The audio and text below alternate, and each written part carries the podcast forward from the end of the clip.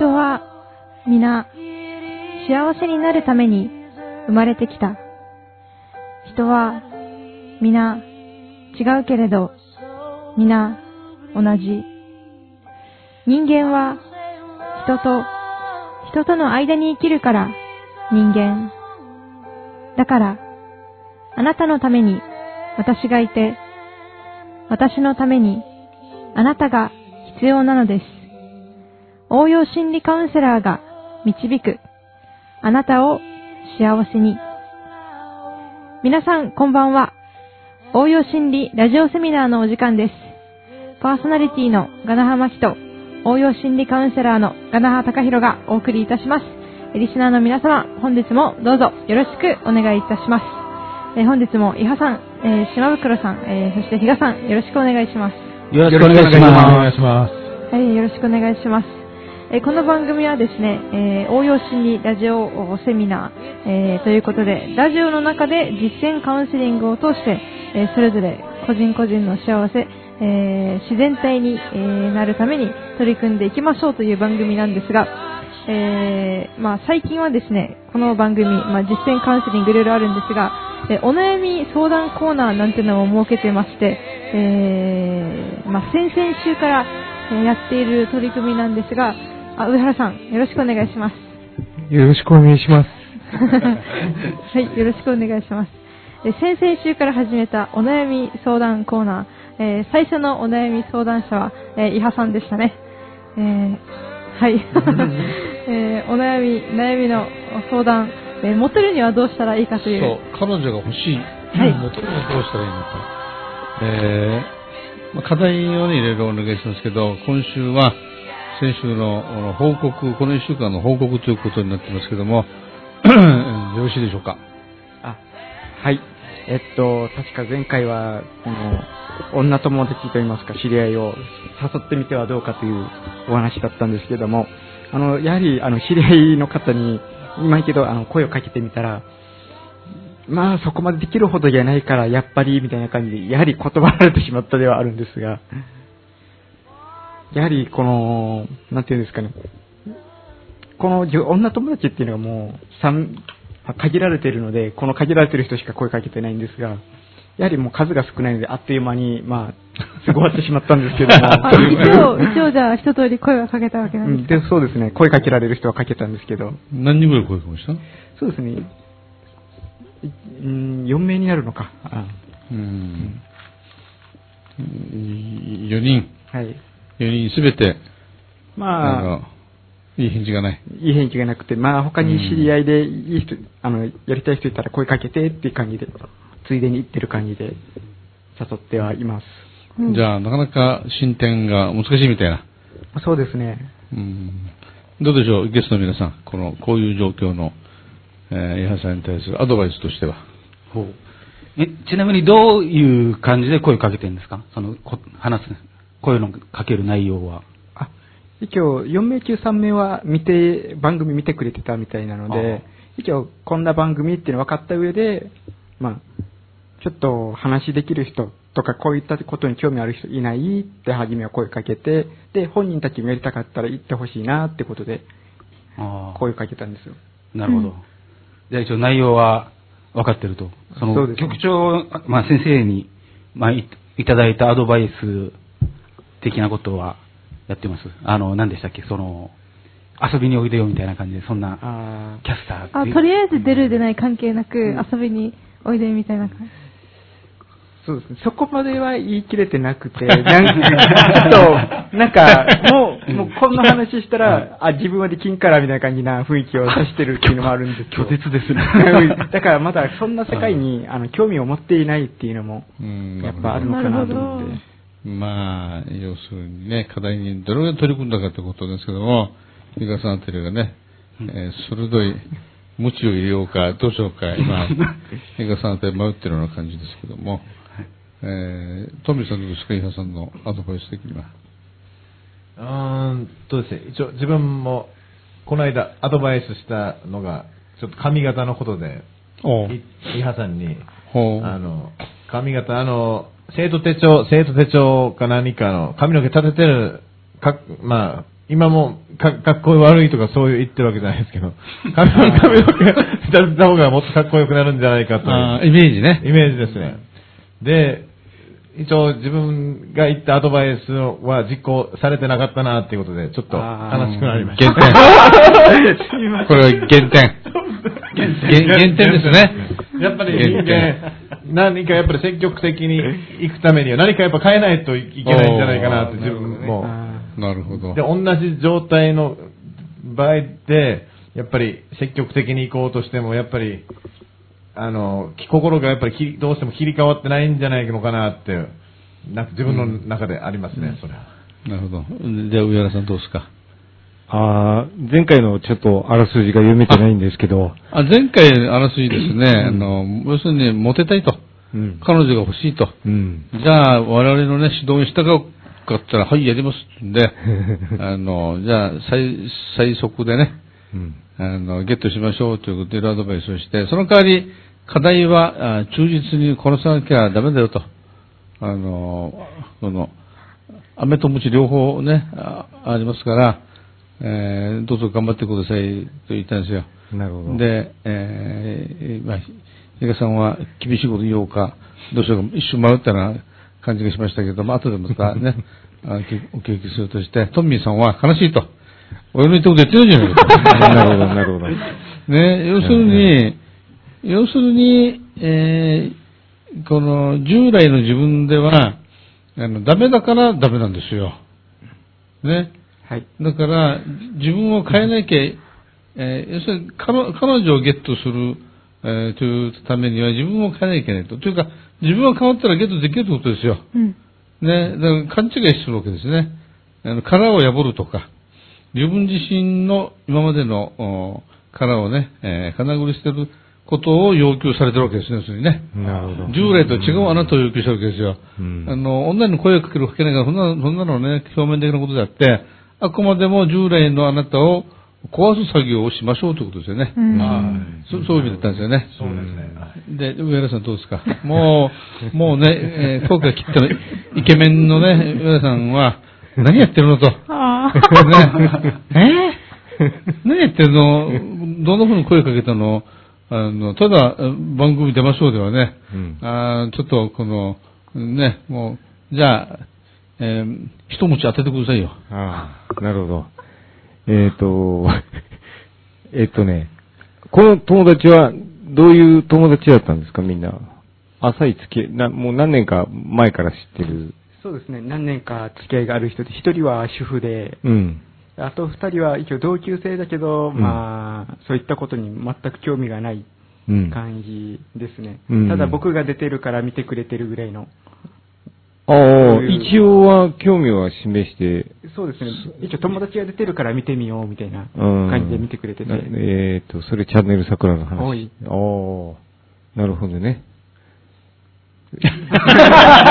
あの、あれですよ。あの、とりあえずは声をかけるということで、チャンネル桜のキャスターのアシスタント役を、おーあーとりあえず捕まえてくるという。そうそうそうそう。話のフックでね。はいはいはい。というストーリー的には。えーなるほどね。で、他の、もっと浅い人たちっていうのは、もう4人しかいないの？女友達。ちゃんと連絡取ってるのそんなもんですね。あとは県外にいたりとか。うんうんうんう。なんので、ちょっと、まあ、女友達っていうのがもなるほどう、。基本的にいないんで、ああ、じゃあ逆にその友達の友達に紹介してもらったりとかはしたことない？あのーうんまあ、してもらおうと思って声はかけたことあるんですけども、やはり、うんまあ、今回のも関係なく前にも、あの、まあ、恋人とか探してる人がいないかっていうこと、声はかけたことあるんですけども、その時も年齢層があの合わないから無理だよとか、すうんうんうんぐ断られて、まあ、友達に友達っていうのは会ったことないですね。ああ、なるほど。あ、じゃあ、そうか。じゃあ、僕から、え、殻を破るというか、あれは、まずは手当たり次第っていうところが。あーそうですね。うん。だから友達、逆によ、私に、あの、上原さん、女友達多そうなので、豊島でもいいから紹介してくれねえかと。合コン設定してくれないかとか。お願いします。比嘉さんですか？いや、うわだ、いいよ。あの、そういう風に、なんて言うんだろう。なんだろう、今ね、伊谷さんの話を聞いてると、えっとね、うちで飼ってる犬みたいに、お父さん、ご飯まだ、ご飯まだ、的な、そのなんて言うんだろう、その、街マッチ。街的なところが見受けられるので、この中で一番若輩者なんで、あの、一番若いでしょ？だからそこの若さを生かしたその、積極性？逆にその、トンミーさんの首根っこを捕まえて、あの、国際通りでナンパしに行こうぜとか、その、今までの街の性格を振り払わないと、うん結構ね、女性って、あれですよ、第六感、鋭いっすよ。第六感。はい。鍵分けますよ。あ、こいつやべえな。なんか下心あるんじゃねえかとか。まあそこまでなくても、うんなんとなくの空気を感じて、空気を。うん。だからそういう、なんか殻破るとしたら、まあそれぐらいの積極性、今のは例えだけど、そういうぐらいの積極性でガラッと、今までのイヤさんを変えてみると、また面白いかもねっていう、うん。とは思いますね、私は。まあ、殻を破る方法、方法論ですよ。うん。あの、間違いなくタイプとしてね、皆さんの場合は、女性を追っかけて女性を捕まえるって難しいタイプですよう。。うんん。まあ、いい悪い別でしょ、これね。才能ですからね。プレイボーイとかというのは。金を追っかけて金を得る人間と、これ例外的な人間ですよね。何か価値あることをしてお金がついて回るみたいな。これが正しい、まあ普通の我々の、あの、ね、金銭を得る方法ですけども、女性も一緒ですよ。女性を追っかけて女性を手に入れると、これプレイボーイですからね。これは難しいし、かつまた幸せになるとも限りませんよ。うん。だから一生懸命の姿を見て、えー結果的にはね、あの、あなたの魅力を感じるというのが、本当のところと私は思いますよ。だからあくまでもね、えー日本一のインターネット番組を俺は作るんだみたいな、そういう意気込みで、えー番組作りをね、励むとよろしいんですよね。例えば我々の集会ありますけど、その集会でもね、えーこの、キャスター募集、ね、興味のある人は、僕の番組をぜひ協力してほしいと。もう、もう、新しい企画の、もう評論家と難しい顔した人たちのね、番組はつまらないと。多すぎると。えー庶民レベルの、えー目線の同じレベルのね、えー人たちの番組を僕は企画しているから一緒にやりましょうみたいな。というふうなことをね、やればいいんですよね。要するに、上上原さんみたいに、街ではダメだと。あの、当然ね、あの、い自分の行動ですからね、えーこの自分が出るわけですよ。従来の自分が。だから、自己流はダメですね。うん。ひたすら言われた通りにやるしかない。今この場合においては。うん。どうですか？はい、あのー殻を破るって意味合いでも、この声をかけた友達とかってもう何、十何年っていう付き合いがある人たちなので、良くも悪くも全て知られてる相手なんですよ。ん なので、ちょっともう、まあ相手におじいちゃんって言われるような、うんなんか、身内のような身内じゃないようなうん、そのぐらいの距離で接してる人なので、んだから、そういった話に発展しないんですよね、話とか。あの、要するにですね、前にあの、トミーさんが、どうもりがひどくてね、えー突破してもらいましたけど、この時には、あなたの一歩はみんなの一歩であると。うん。ね、どもりの人いっぱいいるし、抑圧を受けて自分の言いたいことも言えないと。えーね、人前で自分を出せないという人のために、あなたがブレイクスルーになるんだということで、会場で絶叫してもらいましたよ。ね、我が、我がことを忘れなきゃいけない。自分のことを。ね、今、あの、なかなか望みのね、あの、人が、えーこう、うなんて言いましょうか、お近づきにならないとかね、えーという男性、女性もそうですよ。女性も男性も自分が出せなくて、悶々としているととっても多いです、今。ね。だそういう人たちのために俺があブレイクスルーするんだと。俺みたいなタイプは、俺が代表してやってるんだっていうふうな気持ちで、えー自己犠牲、貢献の気持ちで、えーね、公のためにやるんだっていうことをやれば、力が発揮できますよ。自分のためだけと思うからい萎縮するわけですね。はい。沖縄中のね、モテない男のために俺は頑張るんだと。持ってない代表ですかだからま、まだ、どうですか？彼女がまだできてない代表選手ですね。おーうん、なるほど。あの、要するにね、我々はがむしゃらに力を発揮するんですよ。あの、親戚の者にこの間結婚した青年がいましたけどね、うん。あの、彼には普通でないぐらいね、えーいい女性が来たような気がする。結婚しましたけどね。ああの、こいつと結婚できるかなって、ちょっと、あの、危ぶんだ、あれもありましたけど、どうしてどうしてね、えー可愛い子をね、しかも積極的にゲットして、あ、やはり男というのはね、あの、獲物をね、この、お追っかける狩人みたいに、やるときはやるんだなと。うんこれは本能的なものと私は思うんですよ。うんだから、あの、伊さんみたいにね、えー理性の強いタイプ。自己抑制の強いタイプ。ね。こういう人の場合には、本能とか、あーまあ、いろんなね、いろんな性愛の本能、これを、全開するような、ぶつけるようなね、あの、ことをしなきゃいけないと思うんですよ。どうでしょう、通じましたか？えーそうですね、昔自分があの、どもってる時に、この、みんなの前であの、絶叫してっていうことで言われて、だから絶叫する前に、やっぱで絶叫するのが怖かったんですよ。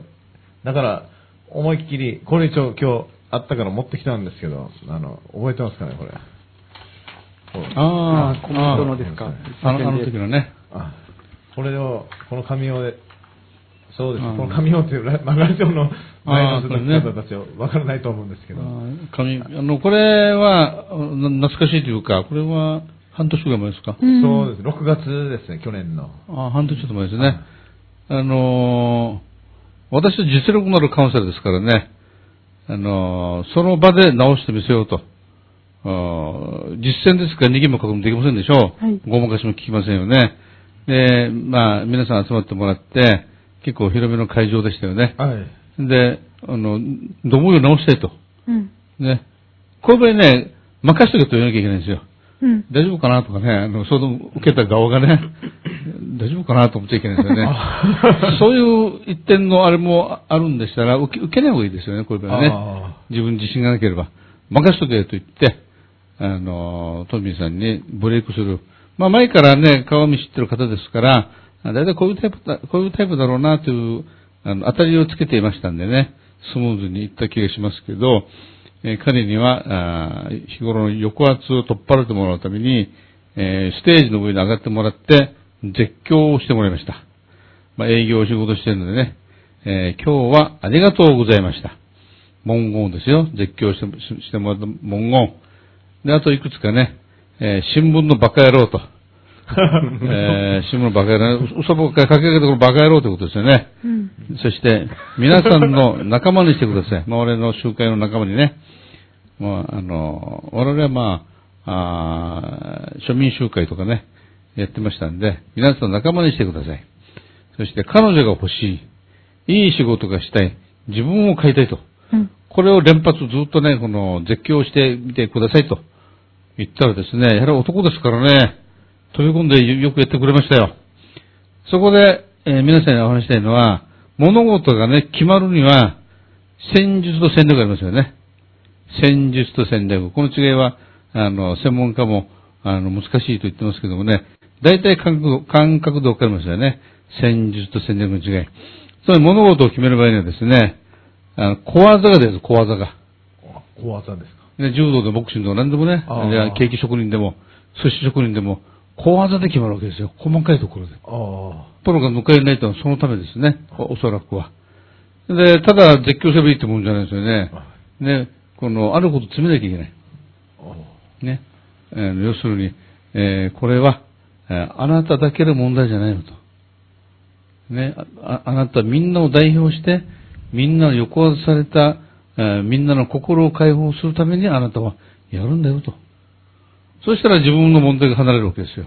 あね、こういう小技、そして、あの、安全な環境も考えなきゃいけない。だから、カウンセリング中はね、公開カウンセリング中には、邪魔が入らないようにしなきゃいけない。雑談かまする連中とかね。あ。で、これいちいち説明してたら説明になならないのでね、あの、私の一方的なリードでやるんですけども、中にはね、空気をよ読めない人、読まれてるんですよ。ね。で、あなたの場合に、別の方の場合には、余計な口出しをする人がいて、危うく、えー本人の心を傷つけるところでしたけどね。まあ私は、あの、えー出たとこ勝負の強いんでね、えーその、おヘマやらかした人を有効活用して、えー前に進めましたけどね。えーだから、小技。あね。彼女をね、得るときも小技ですよ、井原さん。はい。ね。我をね、あの、我がことを考えているじゃダメですよ。ね、とにかく一生懸命。いい番組を作るってのは一生懸命。一生懸命で我々意識が変遷するわけですよ。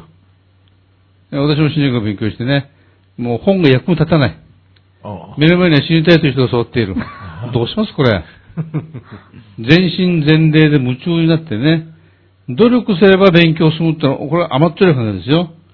努力すれば仕事がはかどるが甘っちょろい考えですね。努力以上のことしなきゃいけないわけですよ。全身全霊を傾けるということですね。と私は理解してるんですけども、いろんな先人もね、おそらくブレイクスルーは、これでブレイクスルーしたんじゃないかと。あー全身全霊という。我をですね。だから努力はもうとっくに超えてますよ。当たり前ですよ、努力というのは。努力を自慢してるような人はまだね、本物じゃないかもしれない。ね、我を忘れるということですよ。その我を忘れるということを優しさにやってほしいということでみんなでね、えー時には優しいこと、時には無知を与えて、えー一人前以上の男になって、えー欲しいということですね。えーちょっと厳しかったですか、矢さん。えいえあ、むしろ当たり前のことを、ね、言っていただいている部分もあって、自分自身で思ってても、どっかで油断といいますか、怠けてる部分も改めてあるなとは思いながら、いつも聞いてはいるんですが、どうです？このコメント。そうですね。うんやっぱり、じこういう、絶自分はあの絶叫したんですけど、やっぱりこういうのがやっぱ必要だなって。ですよねリハさんも。今のね、矢さんのね、このコメントね、まだ余裕があるんですよ。余裕がある。客観化、客観的に見ている。そう、自分を客観化して見てる間はね、これダメですよ。あね、言われたらね、落ち込んで、これほど俺はダメだったのかと。深く落ち込まなきゃいけない。いいですか？だからあなたはね、抑制が効きすぎ。理性が強い。あの、あいい悪いって言ってんじゃないですよ。あくまでもあなたが、あの自分のね、えー、のびのびとした人生を歩むために、えー、こう、あえてね、いやいや、きついことを言ってるかもしれませんけども、この、愛ある言葉ですよ。うん。愛ある言葉。抑制が効いている。いいでしょうか？これがあなたのね、えー足かせにとってもいいことですよ。でもそれはね、自己解放されてから、そういうことをやるとね、あの、本物の、おなんて言うんでしょうかね、理性が輝くと、私は思いますけども、人はあれですよ、この、自分のね、まあ私なんかもそうだったし、今でもそうであるかもしれませんけども、えー、こう、おお利口さんに生きようとしますよね。協調性と言いましょうか。だ確かにね、強調しなきゃいけいけますよね。でも、あんまり強調してもどうです、これ。自分がなくなりますでしょう。ね。あの、私は比較的人に親切に当たったりとか、する方ですけどね。まあ、こういう方も結構いると思いますけども、こういった低姿勢で紳士的な態度に接するとね、舐めてくる奴がいる。あ嫌になりますね。尊重してあげてるのにね、相手を。弱い人間と思うのがね、舐めてくるね、大化け者がいる。ね、だから、かといって、横平な態度ね、えー俺は舐める人間じゃないよ、みたいな、あの、矢沢永吉みたいなね、ああいうでかい態度を取る人も不自然だし。ね、そのさじ加減があれですけど、ただ通過儀礼としてね、人は傲慢を体験しなきゃいけない。傲慢を。ね。あの、子供時代ね、あの、みんな傲慢ですよ。で、あっちぶつかり、こっちぶつかりして、修正されていってね、えー自分なりのお正しい、えー主体性が確立えーするんですけど、えーあまりにもね、今の教育、抑圧とかかりすぎて、とにかくお利口さんにしなさいと。ことばっかりでしょ、お家でも学校でもね。で、不良不良でまた野放しみたいな社会ですからね。あの、まあ、どっちも両極端で、えー問題かと思いますけども、大人になったらどうするかですよ。大人になったらね。だから人が変わるた、自分が変わるためには、環境が必要、相手が必要ということですね。今、あの、イハさんはね、人生の岐路に立っている。うん。ね、岐路に。10従来の自分に戻ろうか。ね。一歩踏み出してね、全く見えない世界にね、飛び込んでいこうか。ワクワクしますか？怖いですか？皆さん。今、正直怖い部分があって、自分自身で、まあ、この恋愛に対しての数値が完全に入ってない理由も自分自身では分かってはいるんですよ。私もわかりますよ。カウンセラーですから。まあそれを伏せておきましょう。ね。ただね、命は輝かさないといけないんじゃないですか？はい。どうです？まあ、生きていく上では、やっぱ人として輝かないと、まあ何事もうまくいかないと思ってますので、ね、ほら理性的でしょ、ね。どこまでもね。だから、えー、まあ、協調性ね、もう大事ですけども、まず自分がね、生きなければ、周りが、あの、トータル的には、周りが損するわけですよ。ああみんなね、存在理由ありますでしょう。存在理由が、もちろん。うん。はい。存在理由がね。だからその存在理由を大事にしてですね、えーちょっとこの傲慢になっても私は大いに結構かと思うんですよ。理性を金腰でね。えーちょっと今日は、伊波さん集中的にみんなで、えーいじめてますけど、これは実践カウンセラー、伊波さんの一歩はね、みんなの一歩。抑圧かかってるみんなの一歩。あなた代表してるわけですよ。あうん、自分自身でこ、これ、言わないと多分自分が進めないんだろうなと思うのがあって、でもこれを言うと自分自身で正直、うん、あん、うん、もうこのまま人生の墓場まで持っていこうかなと思ってるぐらいの、ちょっと重いものがあるので、それが一番の原因かなと思っていて、だから言うべきか言わざるべきかっていうところもやっぱあって、ちょ自分ここまで話し出したから言うのかなって、ちょっと。もう一つじゃない、もう一つ。言うんじゃないかなと思って、ちょっと聞きたいです。正直、正直言うと結構重い話なんですよ。あ あの、前回のホラー的な、あれ、あれと同等、もしくはあれ以上に重い話なので、ホラー。って言いまぜ前回、あの、彼女の。夜中、うん、夜中からの電話の 留守番電話の、うんちょっとホラー的なうん。のがあったっていうやつ。君はまだ、そんな深いものを持ってるのかい？そうなんですよ。もうちょっと聞くのが怖くなってきたな。だから、これラジオで言っていいことかなって微妙なラインでもあるんですよ、正直。だからちょっと迷ってるこういうことですよ。人にはね、あの、まあ、3つから5つの秘密があるわけですよ。順番にね。いいですか？自分自身が考える重要度に、えー合わせて、え3段階から5段階のものがあるわけです。で言う人もありませんしね。あの、言いたくない部分に関してはね。でも人は、あー重荷を下ろすがごとく自分の秘密を、えーとかそういうのをお広げると楽になる傾向があるし解放されるわけですよ。ね。実は、あの、昔人を、人をこ殺したことありますって言ったらね、これ警察行った方がいいんですけどね。そうじゃなく個人的にプライバシーのこと、心の傷ね。なんか一番軽い方を、あーどうです？この一つのうちのね、一番軽い方を、あー情報回数っていうのはどうでしょうかね？取引として。ディール。最近ディール入ってますよね。か軽い方はもう軽すぎて、この一番重いものが最後に、恋愛の経験で最後に来てるので、もうこれでもう消されてしまってるんですよ。その前の軽いものは。その、その、お重重いものって何なの？うんと、もう、具体的に言わなくていいんだけど。どっち 系？何系？何系？自分の心の傷？自分の傷でもありますし、ん。まあ相手を傷つけたっていうのもありますし、いろいろ絡み合ってることなんですけども、あ正直、あの、まあもう言います。あの、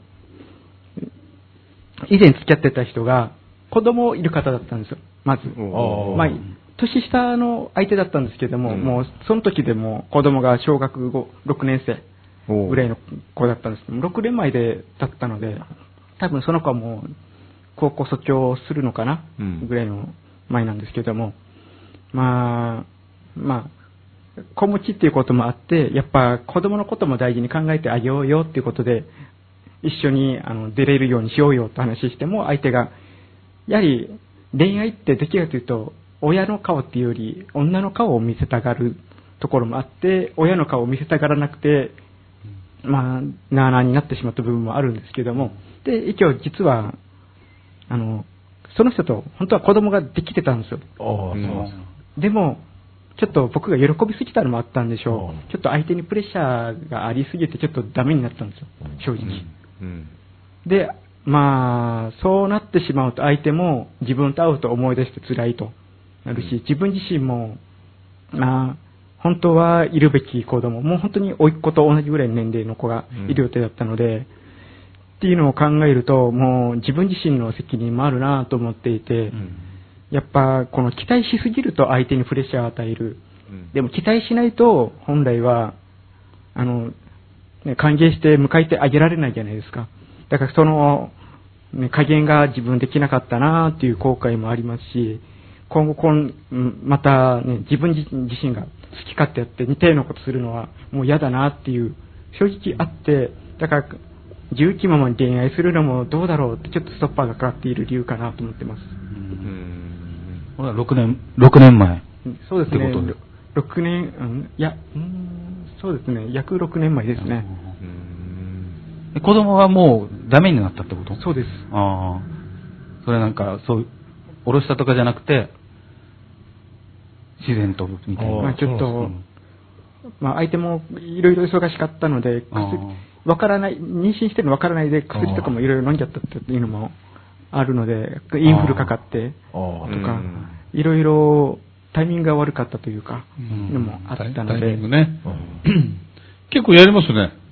あ伊沢さはい。ん。ねえ。大したもんだ。うん。うんいや、これだけのね、ことを、あの、なんていうんですか、できてかつ、これまた、あの、公の場で言えるというのはね、うん。さすが男だ。大したもんだ。することではないと思います。まあ一応拍手という今日はことで。告白、自分の思気持ちが出したってことで。うんね、これでほら、解放されるわけですよ。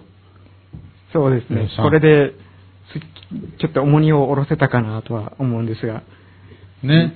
だからこういうふうにね、あの、安全な環境で、みんな、皆さんがあなたの幸せを考えてるわけですからね。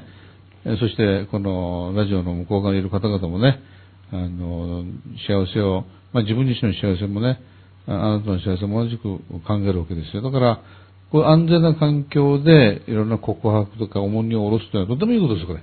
まあ、周りに迷惑かけるとか、そういう場合はまあ別なんですけどね、情報開示ですよ。情報開示ね。えーそうすれば人は抑圧がどんどん減っていくということでね、えー自由になりますよ。はい。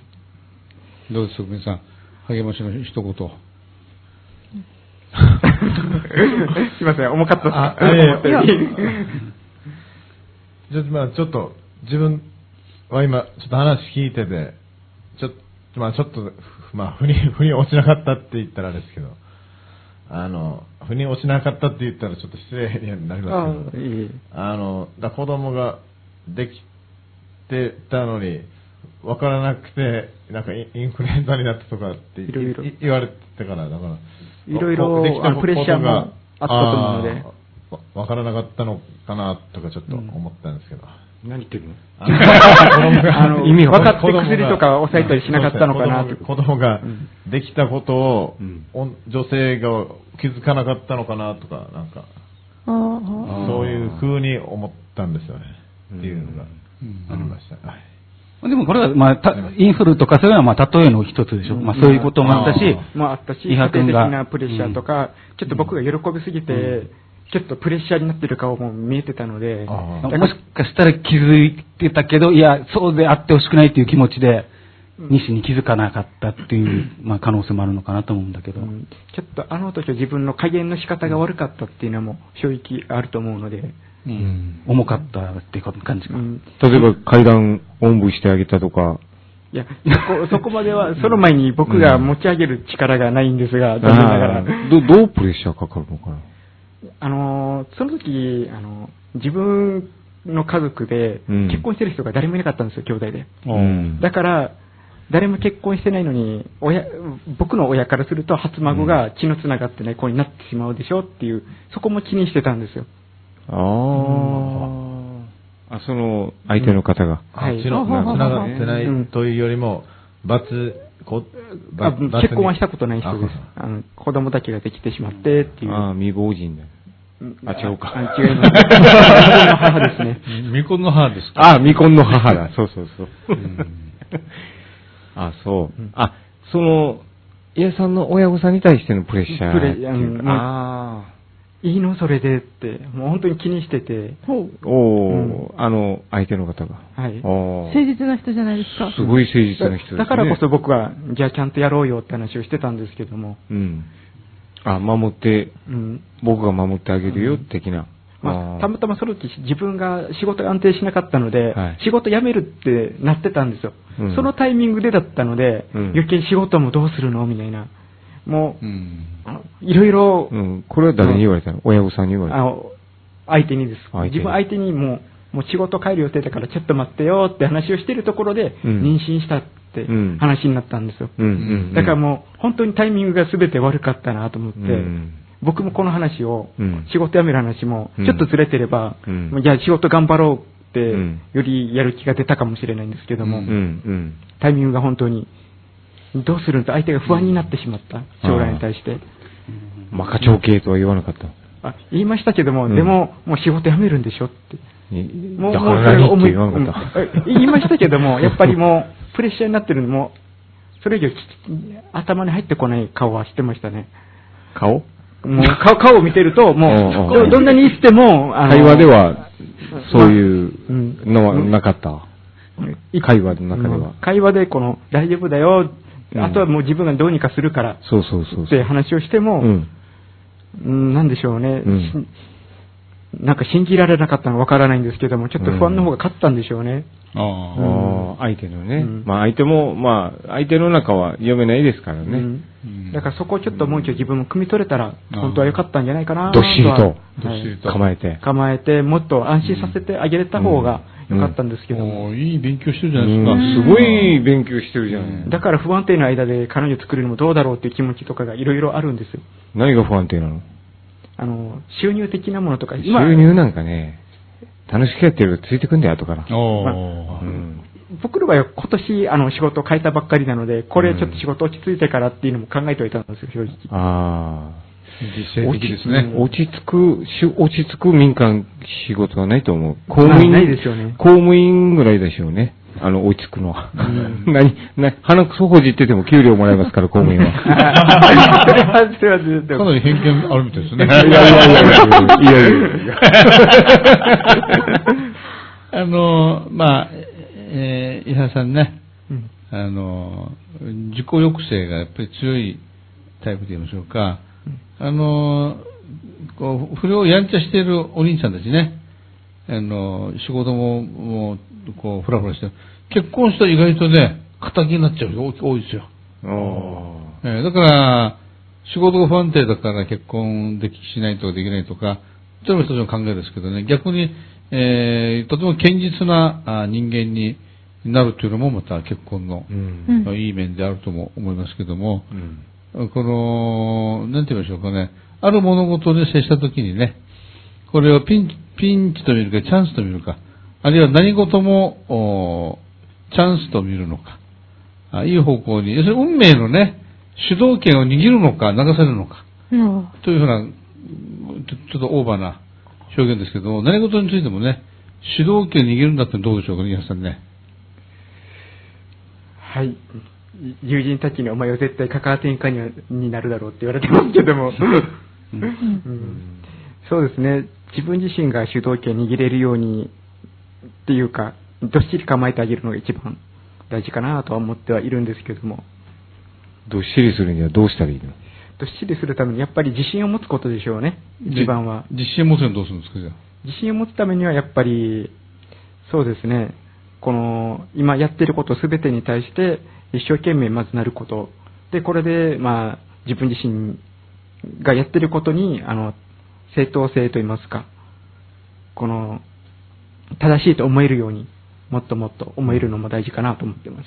うんうんい今の時点では正しいと思って進んでるわけでしょ？思ってますけども、うんあの、あの、しっかり、うんうん、なんて言った方がいいんですかね。安定してるように自分自身で思え思えてないんですよ。ああ、誰と比べてるの？それ。比べてるわけではないんですけど安定してないっていうそう感じると。はい。なるほど。9大点はじゃあ自分で出すと。そうですね。あとはもう、周りからの評価も大事ですけども。なるほど。うん。えー、なんか話が、この、重たく、比嘉さん。が黙ってしまった。いきますけど、あの、なん。て言いましょうかね。まあ自分の運命のね、主導権を、別にあの、あれですよ、あの、関わってん。から何でもいいん。ですよ。う。うん。ん。相手はマイルでもね、うん。えー奥さん。に引っ張り回してもらうのも、知りに叱りたいというのも大いに、うんえーこれ主体的な選択なのね。うんえー結果としてそうなったんじゃちょっと悲しいものが ありますけれども、自分はその方がいいんだというんなら大いにね、えー結構だと私は思いますけども、どうでしょう、この今までの流れの中で。あの、思ったんですけど、まあ、人に、なんだ、まあ、恋人が欲しいと。っていうのは、誰か一人に対してアタックするんじゃなく、みんなから好かれる自分になればいいなと思ったんですよ。ほだから誰にでも好かれる自然体でうん、誰にでも好かれて、選択権は向こうにあるんじゃない、こっちにあるんだという。複数から選ぶんですか？えあ、じゃあ、このえ、巻き絵を巻くみたいな感じですか？はい巻き絵を巻いて、魚乗せて、そう、やる。え餌を巻くわけですあよ。一人だけを狙ってうん、突突猛進で行くのは実力がある人だったらいいと思うんですけど、あ一本釣り、一い本釣りそう一本釣り。そうじゃない人が大半であるわけじゃないですか。そうね。だから、うんそうそうですね。どちらかというと今まで一本釣りタイプだったかなとは思例えばいますね。、同年代じゃなくても、年上のおじさん、おばさんに好かれたら、あ、こんないい子だったら、誰か紹介してあげないとってみんな思うはずと思うんですよ。の自分の親戚の誰々ちゃん可愛い子いるけどとか、おいかがでしょう？あなたいくつですか？親戚のおばさんの話してるのかなそこら辺の団地のおばさんが。いや、仕事場のこの上司がなんかやってくれるとか、まあ、いろんな人間つながりがあるから、うんだから、この一本釣りではなく、誰に対しても自然体の自分を振る舞えば、幸せは自然の流れで自分にやってくる。予定調的に予定調は。つまりですね、伊波さんね、今までのことでカウンセラー的に言うとですね、まあ、その相手とは、あのもしかしたらふさわしくなかったかもしれない。あちら側からも、あなたの側からも。だから一本釣りとなるとこうなるわけですよ。いいですか？はい。この人だって一本釣りでやるとね、合うか合わないか分からないわけでしょ究極のところはね。でもさっきマキさんが言ったみたいにね、魅力ある自分、別にあの、かっこいいのじゃないですよ。命を輝かしている自分であればね、いろんな人が見てくる、寄ってくるわけですよ。で自然調和的にえーくっついたりする方が、より自然であると。誰かを追っかけてね、なんかこの、小文字であるとか、未婚であるとか、独身であるその関係ないわけですよ。いい人だったらね、もしかしたらね、えー、旦旦那と離婚して、イエスと一緒になりたいとかね あ、そういう人出てくるかもしれない。で、それが、あーみんなの幸せにつながるかもしれない。だから、我々はね、あの予定調和というのをあの入れないと、全部計画的にね、段取り組んで、えー狙いすまして一発撃とうなんてね、これは、ゴルゴ13でもね、あの命中しませんよ、これ。高度な技だ。どうですか、このアドバイスは。だから、ね、だから結局は、いい人、合わない人とかね、あうまくいったりいかなかったりとか、あなるわけで、これは先ほどのこの失敗は、まあ失敗とすればね、これ必然ですよ、これ。要するに。要するに、いいくつもフィルターを通して、正しい人が自分寄ってくると、あれ近づいていくと自分から、フィルターね。えーそうじゃなくね、この、えーなんかこう、一本釣りみたいに狙ってやっちゃうと、あの、選択肢狭まっていって、ああじゃない、こうじゃないという問題が出てくるわけですよ。と私は思いますけども。だから、あの、発想にはですね、機能的発想と演繹的な発想があるわけですよ。我々はリズムでやっていこうとしますよね。うん。うん。で、そうじゃなく、この類型論といって、あの、なんていうんですかね、これ演繹法というのかな。あの方が直感働かした方が、リズムでいくよりね、私はいいと思うんですよ。え、安に聞いてます？はい。ちょっといい、うん。も う、すいません、ちょっと。いい感じ、いい感じ。いい感じ 客観性が分かってきて。あそうそういい感じ答えですね。もう多分マーシいやいやーさんにもいい感じそうこれ、さっきまでやったらね、まあすこの、うん学校の先生みたいにね、あの、こうなんかこう、当たり障りのない、えー返事か評論家、うんの、出ますでしょ、伊原さんの場合は、理性的にはいはいはいね。ね、ほら、返事しないでしょ。だから、かなり、答え、心に聞いてるんですこれ心に聞いてて、今、伊原さんは変わりつつある。おー。実践カウンセリングですよ確かに今お、目、表情が違いますね。さっきも。か全然違います。本当に。なんか高鬱的な表情。そうあ、トランスですか？これが。トランスですよ。ああ、うん自分、さっき顔見て、なんか、嫌が、嫌がってる顔してるなと思って、途中で怒って帰り出さないかなって、お思目った目見てくださいよ目目がなんかさっきと変わっますねーンってました。いい感じ、いい感じ。はい。トランスですね。あともう一歩。ああのね、結局で、まあ、これは一般論ですよ。あの心配性の人いますよね、段取り場が。はいああしてこうして、ああこうしなければ行動を起こさないとか。うんうんうんね、自信をつけてから何かしようとか。できませんよ、これ。私、何度もこれ自分でた実証しました。若い頃からね。何か自信をつけたいと。えーそのための実績を上げなきゃいけないと。うん。で裏付けね。でも実績を上げるためには自信がなければ いい仕事できないと。うん堂々巡りです、これ。はいほとんどが堂々巡り。俺が何考えても。ね。えースポーツだろうが、職業だろうが、恋愛だろうがね、常に我々は堂々巡りの中に入るように作られてますよ。その、おカルマからね、あの、抜け出すためには他者が必要。自分を捨てることといえばかっこいいんですけども、よくあの、なんか断捨離ってあるじゃないですか。うんああね、あなんかあの、今流行ったり、え流行らなかったりしますけどね、あの、こういうね、なんて言うんでしょうね、ある目的主義はダメです、これ。うん。うんあね、男性やってるの2、3人知ってますけどね、あの、ダメですよ、これ。うまくいかない。こういったことは宗教的体質持ってる人以外はやらない方がいい。瞑想とか。凡人が瞑想してもね、あの、次何、あの、美味しいの食べようとかね、今日のご飯なんだろうとかね、あの野郎憎たらしいのとかね、雑念ばっかりですよ。うんやりましたもん、ずっと瞑想。2日年ばかり。ね、凡人には瞑想はダメ。ね、あの、あれですよ、道路のすゴミ拾い行った方がいいですよ。うん。えーうんだから、あの、なんだっけ、や伊波さん。あの、ん瞑想じゃないや。我を忘れるということ。ですか？はい。うんね、深いところにね、我々は不安があるわけですよ。これをキリスト教では、あの、えーすごくね、何でした、パウロでしたっけ？このすごく、まあ怒られますけどね、人間心の巧みについている、これ、レトリックですよ、これ。現在意識と言っている。うんそんなのありませんよ、こんなのは。ないよ。少なくとも日本にはありませんよ。うんないないないない。ただ、本能の恐怖心、緊張はありますね。はい。うん。これを現在だなんて言って、あのキリスト教を狙い立ってますけど、だから小アクセスになるわけでね、我々は性善説でいかなきゃいけませんよ。うん。日本人ね、うちなんちゅうももちろんね。だから、あの、我々は、この心の中の不安がありますよ。うん。だから、何か段取りをしなきゃいけない。理性的でなきゃいけない。ね、冒険をしていけない。何かに飛び込んでもいけないみたいな。こう、よく、大事ですよ。でも、抑制が効きすぎる人というのは、ジレンマに陥っていくわけですよ。でこういうと反省が好きですね。えー何言っても反省的な、あの、ことを言うし、人のことも、あの、評論的にね、評価するのがうまいですよ。でも、我を忘れるという体験がね、私は必要だと思うんですよ。どうです、伊波さん？あれ、さっきまでの、君と。頭から何も出てこないです、今。ね、ほらね、あいいねカウンセリング進んでますよ皆さん、ご協力ありがとうございます。進んでますよ。ね、だから、命の輝き。はい。ね。あなた何者ですかところで。うん、何者かと言えると、怠け者って言えるところですけども、うん、まあ、正直自分自身では変わり者であって、で、みんなのためになることをやりたいと思いながら、まだ何もできてない、うん。まあ、情けないやつかなとは思ってます。どうです、皆さん？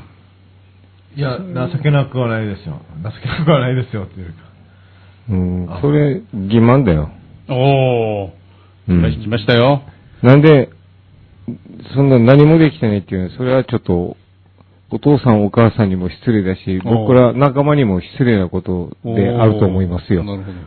だから、あなたは、あなたの、なんて言うんだろう。すごい、最近はもうみんな仲間で把握してきてるんだけど、あなたはあなたのいいところ、みんなで集まった時のそのあなたの役どころっていうのは、みんな、すごい頼りにしてるところあるんですよ。